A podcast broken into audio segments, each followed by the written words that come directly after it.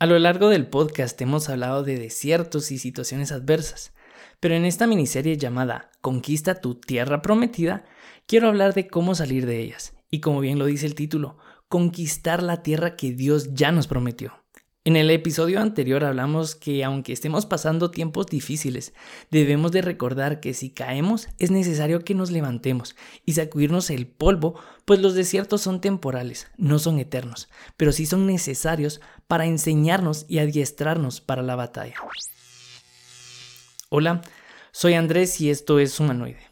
Si queremos conquistar la tierra prometida que Dios tiene para nosotros, no basta con que nos levantemos si hemos caído o si estamos saliendo de un desierto, ni sacudirnos el polvo, no basta, pues tenemos que cambiar nuestra actitud, recobrar el ánimo que en el camino tal vez hemos perdido.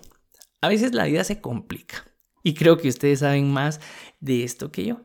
Y parece que nos llueve sobre mojado, que no se acaban las situaciones adversas y que estamos atravesando una temporada difícil que parece eterna. Pero si queremos salir del desierto y conquistar, tenemos que cambiar nuestra actitud.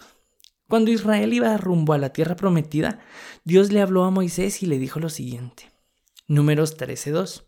Envía algunos hombres a Canaán para que exploren el territorio que les voy a dar, que vaya un jefe de cada tribu. Versículo 17. Luego Moisés envió a los jefes israelitas a explorar el territorio de Canaán. Les dijo, vayan por el desierto hasta llegar a las montañas. Fíjense en el país y en la gente que ahí vive, si es gente fuerte o débil, si son muchos o pocos. Fíjense también cómo han construido sus ciudades, si son fuertes o son frágiles. Vean si sus territorios tienen árboles, si eso es bueno y dan muchos frutos o es malo sin frutos. No sean miedosos y traigan de allá algo de lo que la tierra produce. Al llegar a esta nación cortaron racimos de uvas e higos, pero eran tan grandes que no los podía cargar una sola persona, sino que tuvieron que llevarlos entre dos. A los 40 días que ellos regresan, le dan un informe a Moisés y le dicen lo siguiente. Fuimos al territorio a donde nos enviaste. Es un territorio muy fértil, ahí siempre hay abundancia de alimentos. Mira, estos son los frutos que allá se dan.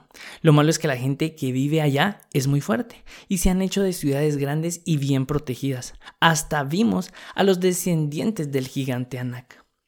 Los espías empezaron a desanimar al pueblo de Israel para que no fueran a conquistar la tierra, pues tenían miedo de los gigantes que habían visto. Reconocían que era un lugar donde los frutos se daban en abundancia y ciertamente era lo que Dios ya les había prometido, pero no tenían en mente que en esa tierra iban a habitar gigantes a los cuales tenían que derrotar para adueñarse de lo que Dios les había dicho. Tal vez el pueblo de Israel pensaba que la tierra prometida iba a ser un lugar donde ellos reposarían luego de caminar por el desierto. Pero vaya sorpresa, tenían que ir y pelear por lo que Dios les había prometido la tierra que les correspondía por herencia, que ya no iban a ser nómadas, sino que iban a establecerse como una nación. Pero ellos se desanimaron. Empezaron a gritar y a llorar a tal punto de querer matar a Moisés y a su hermano Aarón, a ellos, quienes fueron los líderes al sacarlos de la esclavitud que vivían en Egipto. Al pueblo de Israel se le olvidó todo lo que Dios había hecho para sacarlos de Egipto de las plagas que envió como señal de su poder, o de cómo él abrió el mar en dos para que ellos pudieran escapar y luego ahogar al ejército egipcio que los estaba siguiendo para matarlos. Se les olvidó. Se les olvidó todo lo que Dios había hecho por ellos, y por eso lloraban y estaban desanimados al ver gigantes a los cuales tenían que enfrentarse, y se decían lo siguiente. Números 14.2. Ojalá no nos hubiéramos muerto en Egipto o en este desierto. ¿Para qué nos trajo Dios a este territorio? Solo para que nos maten a todos y que se lleven como esclavos a nuestras hijas y a nuestras mujeres. Mejor regresemos a Egipto. Y se decían unos a otros, vamos a elegir a un nuevo jefe que nos devuelva a Egipto. El pueblo de Israel quería regresar a Egipto donde fueron esclavos por 400 años, y cuando salieron los egipcios los querían matar y por eso fueron a perseguirlos. No entiendo cómo. Pues Dios les había prometido la tierra y tenían todo para conquistarla, pues Dios ya les había dicho que esa tierra Él se las daría. Y si Dios promete algo, lo cumple.